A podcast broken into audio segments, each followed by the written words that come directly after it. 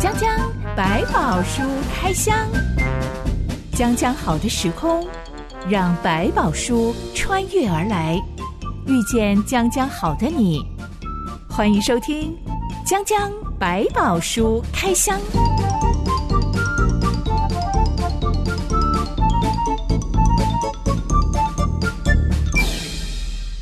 百宝书里有百宝，让真心和小板哥为你开箱来挖宝。Hello，我是真心。 Hello，夏凡哥，教会里面有一种洗礼是专门洗宝宝的， 嗯，婴儿奉献礼，你会主持这种礼仪吗？我不会，因为它不太属于我们讲在呃信义宗、长老宗有这样的一个叫做婴儿奉献礼，那也有人说叫做婴儿敬礼，但是我想他们一般比较不把它完全当做一个洗礼的方式，但是当做是一个把婴儿先献给上帝，因为他们没有办法自己表达信仰。大部分他们这些所谓的婴儿礼的部分呢，将来会有个监证礼，小孩子长大之后自己要再做一次决定的一个一个新兴的礼。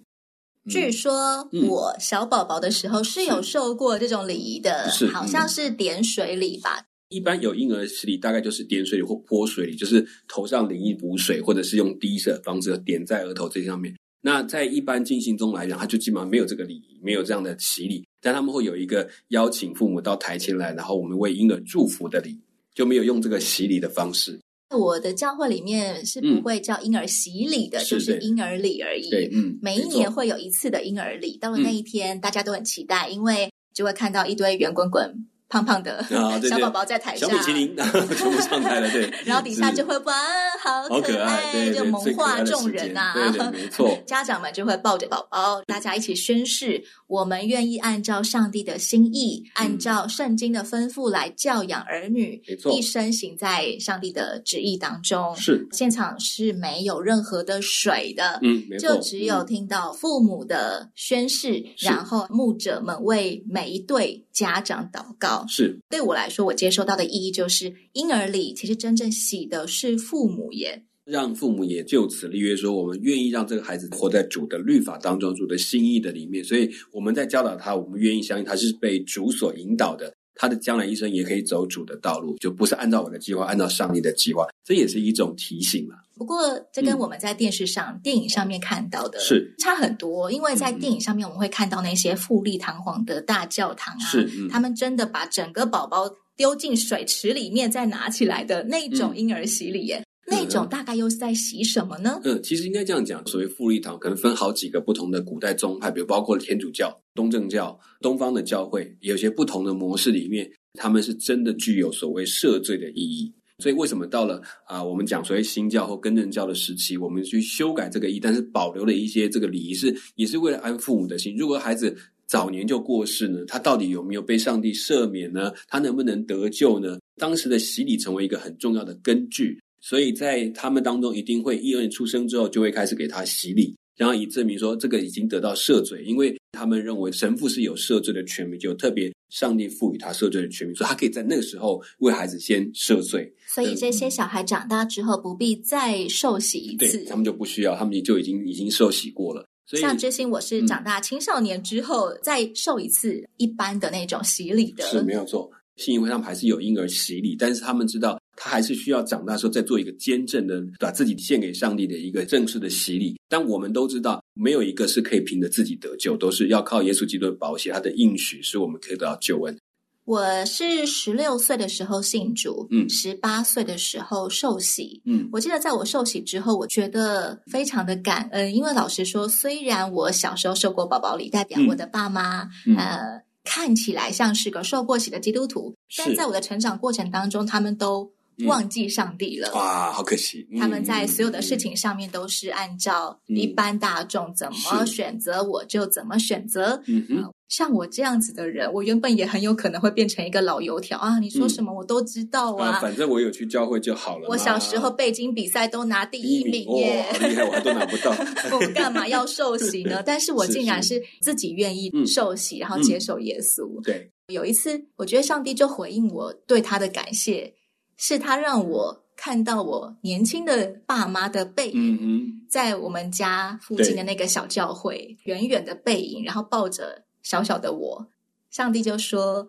他们不记得嗯了，但是我记得。是，嗯，对我来说，就是一个很深很深的感动。的是确，我的爸妈忘记了，嗯，忘记他们曾经把做过我这件事情，放在嗯那个婴儿礼上面。是嗯他们甚至忘记上帝了，但是上帝没有忘记耶。没错。就算是真的，你爸妈很可惜没有在更多的经历上帝，但上帝在你身上做的功不会少。感谢主，他们近年来又重新的嗯慢慢他回到上帝面前了。是是。是虽然我也不太理解他们到底是什么东西触发他 们，嗯，可能也也在他们的时代里面有一些压力，让他们不知道怎么把我们所读的信仰的内容真的放在自己生活里。我们也确实这几年经过这些的考验，我们在教会里面讲了很多道，做了很多的信仰的学习。可是呢，跟自己现代的生活跟社会的对应来讲，我们似乎脱节了。这其实我们要重新要去整理，让我们更真实的可以面对这个社会的挑战。 所以我也非常的感谢神，因为嗯我原本以为像我的父母。他们也可能会变成一种老油条，我都知道嗯嗯你不要再跟我传福音 了。是是是，但是上帝也记得他们曾经是是受过洗的，没所以错上帝也挽回他们。对，可以跟上帝立约许愿，但是有些你要记得，有时候你忘记了，上帝还记得。今天的张张百宝书开箱要来开箱一个爸爸的许愿祷告，嗯哼，记载在四世纪第十到十一章。一段月之后，我们来开箱。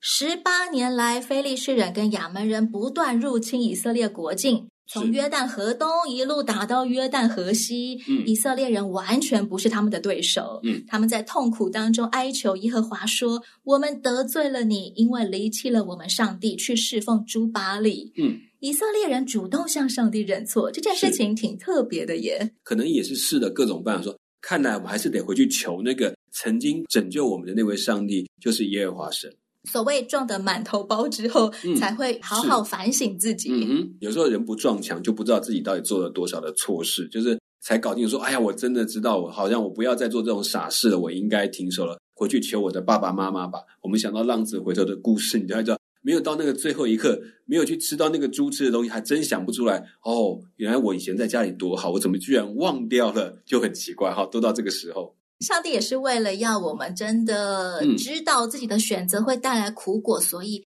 当我们选择那些是嗯扭曲的道路的时候，他好像就是放任我们。既然你的选择，我就尊重你的选择。那这个选择的结果，你就得自己去尝，自己去受。那有时候我知道我们人有些这个倔脾气，就觉得怎么可能呢？我要再试一次。就像我们讲赌性坚强啊，你刷了第一张刮卡没中，没有我再刷个五张，一直刷到你最后一毛钱都不剩的时候，你你真的什么都没有，甚至是道歉的时候，你才突然醒悟，早知道我就应该停手了。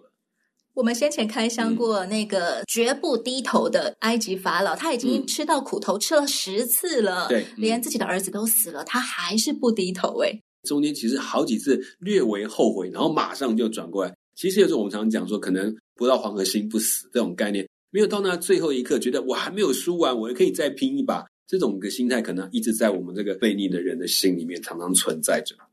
以色列人确实离弃上帝很多年，而且嗯多年来反反复复背叛是又背叛。嗯，但这一次，上帝一听见以色列人向他认错、向他哀求，立刻就回应了。嗯，上帝说：“以前我没有救过你们吗？嗯可是你们仍然离弃我，去拜别的神明，嗯所以我才会不再救你们。你们去求你们所选择的神明，让他救你们吧。耍脾气了，听起来，这个上帝真的是又生气又心痛。是表达他心里面的一点点不舒服，好像也是应该的了哈。上帝口头上说：“对你们去找你们喜欢的神明救你们吧。”听起来他很生气，但是光凭上帝一听见以色列人的他就哀求，回应立刻回应，是就能够感受得出上帝其实很舍不得以色列人受嗯苦。就是常常这种孩子听到爸妈讲完这句话，就知道说机会来了，机会来了，因为他已经回应我了。以色列人把握机会，继续哀求上帝说：“嗯我们犯罪了，任凭你随意待我们吧。”嗯，只求你今日拯救我们。以色列人不只是这样子求，他们身体力行，丢掉了所有的神明偶像，是，单单只向耶和华祷告。嗯，在现代中文译本这个翻译说，上帝就因以色列人所受的困苦而心里难受。夏凡哥，你觉 得从这段记载，是嗯上帝的心是一个怎么样子的心？我们就可以来理解说，为什么圣经常用父亲的角色来形容上帝，甚至称为他为父，称为他为他们的上帝的过程当中，就看到这个特质，就是那种心疼。他再怎么生气，他会责备，会处罚，但他不会放弃这个孩子。所以我觉得在这个心态上，用比较拟人式的来表达上帝的心情是蛮蛮有意思的，也蛮让我们有感的。他知道这样过程当中经历的痛苦，在这过程当中，他其实最心疼的是这个孩子跌了跤、受了伤，必须被医治，必须被带回来。只有主动认错的孩子，上帝才心疼吗？嗯，我觉得其实都心疼，但是心疼的，我觉得是因为更能够在这里表达出来那种不舍。我知道你应该受这个后果，但是我也知道你怕你受不起，那种两难之间的心情才会在这样的一个角色上呈现出来，并不是他出去外面他就不心疼，他是挂虑的，他是担忧的，但是就在等那一刻，我终于知道我错了。那一刻，让他赶紧回应他们，免得失掉了这个孩子，不然他大可不要理会他们。你去叫啊，慢慢哭啊，我干嘛要理你呢？他反而回过头来说：“你看，你们怎么会搞成这样子呢？”其实这很像父亲在责备自己孩子的那种角色的样貌。你怎么会走到这种地步呢？是，嗯你这个顽固的孩子啊！哎呀，到底怎么的？不是当初都告诉你们，你们还是这样去做。但是当这个回应一出来，就像我讲的啊，原来他会回应，没问题了。一个主动认错的孩子，就好像是他在外面玩够了、玩累了、嗯玩到受伤了、玩到好痛苦啊，嗯他愿意回到家来说：“爸是爸，我做了这些事，我闯了这些祸，是我现在不知道该怎么办，你可不可以帮帮我这个心态上，让上帝心就软了，？”好吧？是对你竟然还认得出我是你的爸爸，还有一点机会。以色列人收到情报，亚嗯门军队又集结起来，准备攻打他们了。约旦河东的以色列人首领彼此讨论说：“谁能率领我们去攻打亚门人，就嗯让他做我们所有人的领袖。是，约旦河东就是直接跟亚门人接壤的地带。长老们忽然间想到了一个人，嗯，他们前往北方国境外的陀伯这个地方嗯去找耶佛他。我们上一回开箱了耶佛他的出生背景对，他出生在约旦河东基列山脉，嗯，是一个妓女的儿子。对，同父异母的兄弟们非常看不起他，对把他赶出家门，不让他有机会继承财产。嗯，耶夫他只好逃到北方国境之外，住在陀伯这一个非常靠近亚门人的地方。是，可能也因为住在那里，他蛮了解亚门人的。嗯，古代的家族关系是非常紧密的。这个耶夫他竟然能够被赶到这么遥远的地方，代表是没有任何亲戚向耶夫他伸出援手，也代表所有族人都不认可耶佛他这一个人。大家都同意可以把耶佛他这个杂种啊、野种啊，从我们族谱上除名没有嗯甚关系至的，哦就是让他流放在外地。嗯我们永远都不会纪念他的。嗯，没想到好些流氓无赖陆续来投靠了耶佛他，耶佛他就训练他们，率领他们，对渐渐变成了雄霸一方的山寨大王，可以这样说吧？嗯所以他其实就是一帮之主啊。现在危机来了，嗯亚门人又要来攻打以色列人了，首当其冲的就是约旦河东的基列人。长老们纷纷来拜托耶佛他说：“是请你来做我们的元帅，领我们跟亚门人作战。”嗯，耶佛他说：“从前你们不是恨我，把我赶出我父亲的家吗？现在你们遭难，找我干什么？”嗯，讲的真 好，我觉得应该要是趁机洗脸他们一下， 羞辱他们一番。是搞清楚你们到底为什么要来找我。我也有点纳闷，这些是长老明明就是要来拜托、要来嗯请耶佛他的，对怎么不带点礼物来？你好歹试出一点诚意嘛，善意你这样子啊嗯好歹恭恭敬敬的先跟他道个歉嘛，这些都是没有哎、 嗯我觉得基本上基本上他们可能也对这个已经离开他们当中的这个耶夫他有一段时间的观察，在过去的那段日子里面，他们受到亚门人的欺负的时候，可能唯一让他们惊讶，居然这个外面流落的这个耶夫他，他们这一团的人似乎没有受到亚门人的影响，见识到渐渐改观对耶夫他的看法。那他们这次来低头来求这个耶夫他，我想已经是一个对他来讲已经是莫大的突破了。他们又要重新把它归在他们的族群当中，甚至还下了一个很重要的一个决定是：如果你帮我们打赢了，你就是我们的王。这种概念一样，就把这个愿给许下。所以其实你说还有什么礼物吗？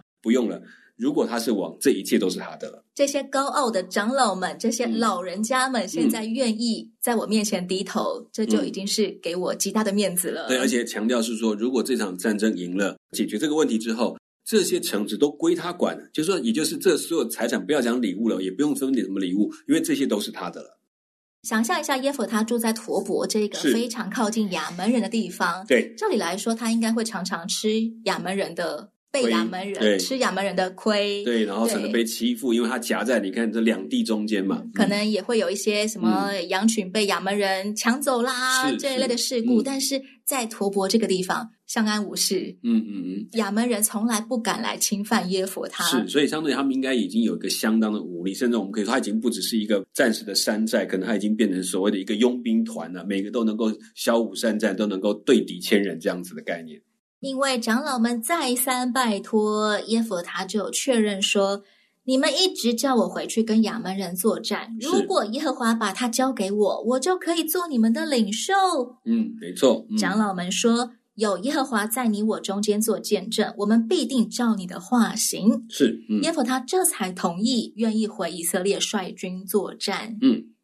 他竟然会提耶和华的名，嗯，而且好像就是因为耶和华这个名字，才愿意是回去率领那些当初瞧不起他的族人作战。对，耶和华仍然是他的家神，虽然他们可能拜了很多不同的神明，可是对以色列来讲是他的根。我们可以拜很多神明，但我不能丢掉耶和华这个神，这是我们家的家神。但是相对来讲，这次他们已经做一个决定，要把其他神明挪开，只要拜耶和华上帝，所以他没有其他神可以靠了。当耶和他知道，他用他们的说，我们那我们就用耶和华来起誓哦。如果你违背了耶和华，那对不起，这个是人神共愤呐、啊可以对你讨伐了。所以在这个过程当中，也等于耶和他也很清楚知道这个现况，所以他也用上帝的名字来跟他们求说，我们来做一个立约的一个证明。那当然也可能耶和他在自小也受到这个上帝的一个影响，所以他虽然被赶逐了，但他自己心中的上帝可能仍然是耶和华上帝。有没有至于去接触其他神明，我不敢讲，但他很清楚知道他所信仰的是这个神，所以我也他也用等于用他自己的神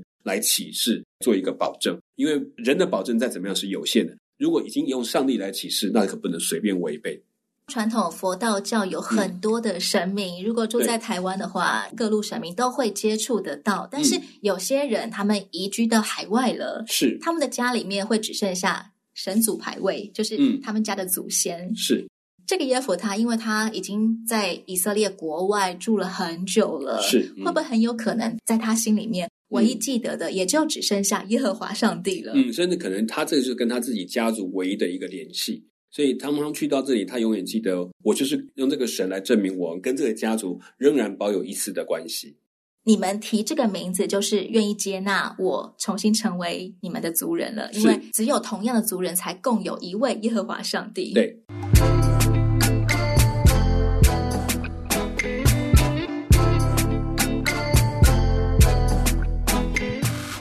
接下来，耶夫他正式成为以色列人的代表。他先用外交谈判手段试图劝退亚门军队。嗯耶夫他表达的重点是：嗯这是耶和华赐给我们以色列人的土地，是你们亚门人也有你们的神明基抹赐给你们的土地。对，我们没有得罪你们，你们却攻打我们，是恶待我们。嗯，愿审判人的耶和华今日在以色列人和亚门人中间判断是非。忽然间觉得这个山寨大王还蛮文明的，是，嗯嗯，居然可以用谈判的手段，是不是？我觉得这个里面它有一种也是一种宣战的一个角色，就是我已经站出来，我就讲得很清楚，这件事情到此为止。如果我今年已经奉了上帝的名来跟你们谈，你们想清楚，如果你们要继续这样做，那我就不客气了。这也可以看得出来，耶夫他能够对他们讲出这么有分量的话，我想他在亚门人的心中，或者是在他的边防这些军官的眼中来讲，不是一个小人物。会主动攻打别人的人，本来就不是可以讲理的。嗯，没有错。虽然看起来他出身不怎么好，但是他在这个斡旋周折的过程当中，还有包括他自己带领军团的这个过程的里面，培养了他很大的实力，知道不轻易起战，但是我一定让你有个机会，我们好好讲清楚。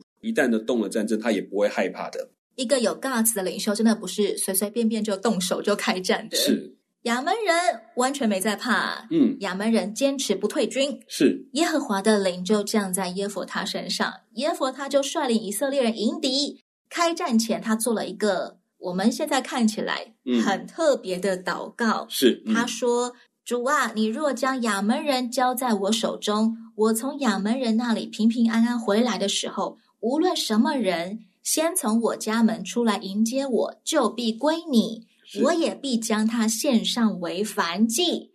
燔祭这个字眼嗯一出，就会让人觉得 很惊悚。所谓的燔祭，那个燔是火部的意思，对就是不管你信了什么，只要它是燔祭，就要用火烧掉。哎，对，可嗯，是他前面才说，从他家门里面走出来的人，对，会走出来迎接耶佛他打胜仗的人，嗯绝对是家人啊！怎么可以把家人烧掉献给上帝呢？他们虽然是把耶和华当成他们的上帝，但他们这时候很多的献祭的礼仪可能都已经受到一些影响。献人这个祭来讲，似乎变成一个很贵重的还愿之礼。当时候是正常的祭祀吗？嗯，应该说啊把一在个活生生的人是放在祭坛上面烧掉，献给神明来是表嗯嗯嗯敬虔。是在古代所谓的献人为祭这件事情，并不是一件少见的事情。在那个很早期的世代里面，原始的宗教里面，因为把人献祭，这是一个非常贵重的礼物，甚至他某一些的神明是每一年都要献几个人，或献某一些特殊的人，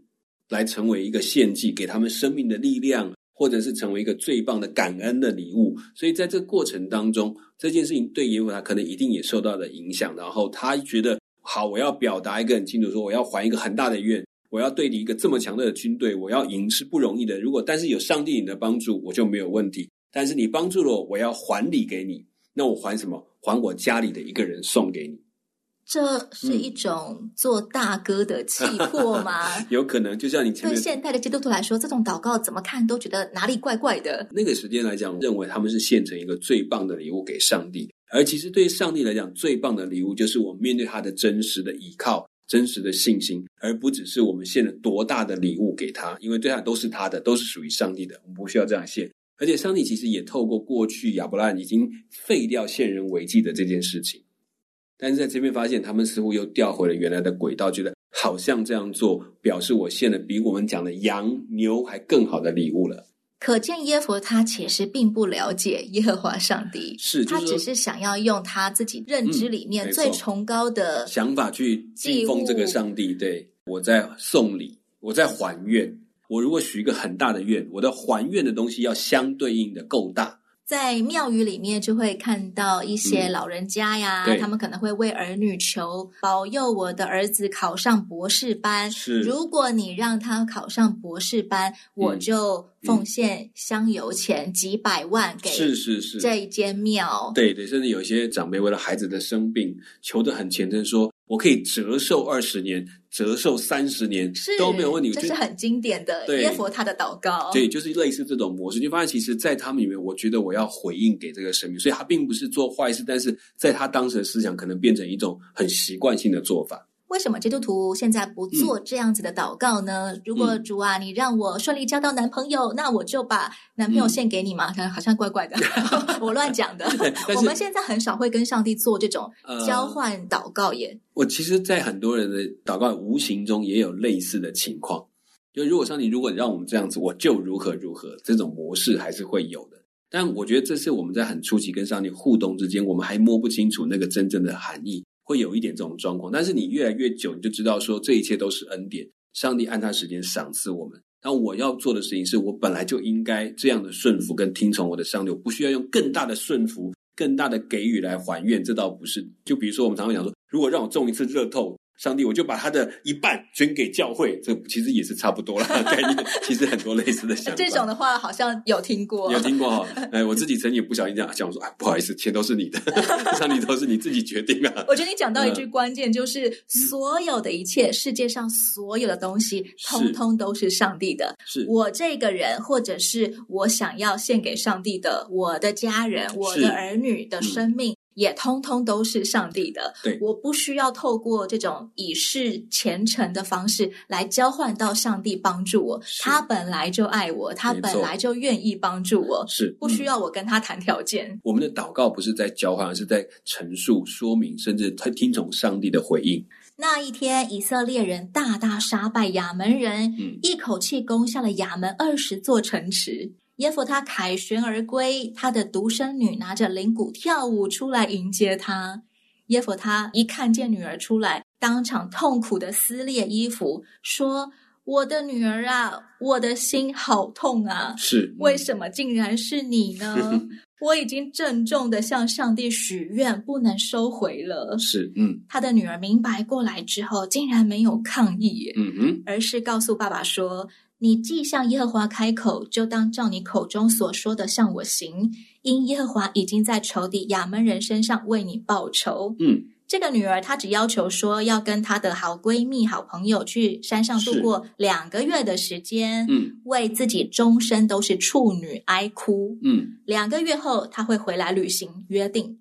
实际上，耶夫他的女儿后来的命运到底是怎么样呢？圣经里面没有描述这段话，但是我们在想，应该按照耶夫他的个性，他的女儿应该是作为反击就烧了。真的就被烧掉了。嗯对，因嗯为如果有转折，应该会有做说明。但是如果不转折，也就按着这句话也就成就。我们也知道耶夫他的个性，你也知道他是一方之霸，他要成为一个领袖，很多事情他没有办法轻易不算话，就算就砍掉他一只手，他也只能说好看吧。那他所以是大他丈夫，对他一就言既出，驷马难追。没错，但如果他真的把女儿献为反击，嗯难道上帝不会像当初阻止亚伯拉罕杀以撒一样吗？我觉得在这当中也在显示，在四世纪的里面，他们对于上帝的观念跟回应有多薄弱。还有在这过程当中，当结束了这个打胜仗之后，他们跟上帝的关系依然这么紧密吗？还是就放一边了？这件事情我们其实没有办法在后面得到答案。可是从他们的生活里面可以看得出来，好像似乎没有危难的时候，整个的信仰上面就只是成为一个很平静的状态，没有特别的跟上帝的祈求跟呼应。那包括了耶夫，他在这个当中，其实在这个后悔的里面，他并不是回到祷告当中寻求上帝，我可不可以有别的方式？他其实就停在这里，就是好，我就是给你，因为我就要满足这个神。所以对他们讲，他们的神明就是要我们去满足他的心意的角色，不像他们早期的认识说，这个神是亲自引导我们的，而是这个神是要交换礼物的模式。所以这件观念可能就任凭了，好啊，既然你们要这样做，你就去做吧，你也不来询问我，不来求问我，那就是你们的事情了。所以隐约铺叙了他们要走向一条越来越黑暗的路程。这些事实嗯虽然贵为事实，我说的贵是嗯因为上帝拣选这他们，个身份已经给他们了，嗯但他们跟上帝之间实际上的关系，好像就只存在任务中，是不在平常的生活当中。嗯只有有战争的时候，忽然间变成一个火热的信徒；嗯平常没有战争、相安无事的时候，又变回原本那个我四路各方神明全部都拜的、嗯，或那者种是样说子。靠着自己的那种生命就比较强烈。那这里似乎也有一点点出来，就是你刚刚讲的，好像当这个事情发生的时候，上帝借着他们去做了一些非凡的事情，可是呢，他们却没有借此去改变自己的生命，让自己更遵从，更或者是更以上帝为主的这个生命活在他们的里面。这件事情可能也是一种提醒。但是其实我们在看四世纪，除了这个角度，还会提醒看一个东西，就是说你会发现，上帝其实借的事师他们的行动，也影响了周遭这许多民族对耶和华的认识。以色列人自己不认得耶和华是上帝，但是别人却能够借由耶和华上帝所施行的惩罚也好，是啊拯救也好，对能够认出这个神是真神。特别是后来在跟非利士人之间的关系，就更看得出来，上帝其实借着以色列人的其中的一些人，他们的动作跟回应，让他们看见他们当中有上帝。关于耶佛他的事迹，还有一小段尾声，留待下一回再来开箱。嗯哼，家长百宝书开箱要先透露，下一回有一位又壮硕又疯狂的士师要登场了。是嗯他真的。是《士师记》里面超级经典，我觉得堪是称第一名经典的人但物是呢，了。真的也是像我们今天讲的传奇人物之一这样子。我是哲心我，是小满哥我们下回再见喽， ，OK，拜拜，拜拜。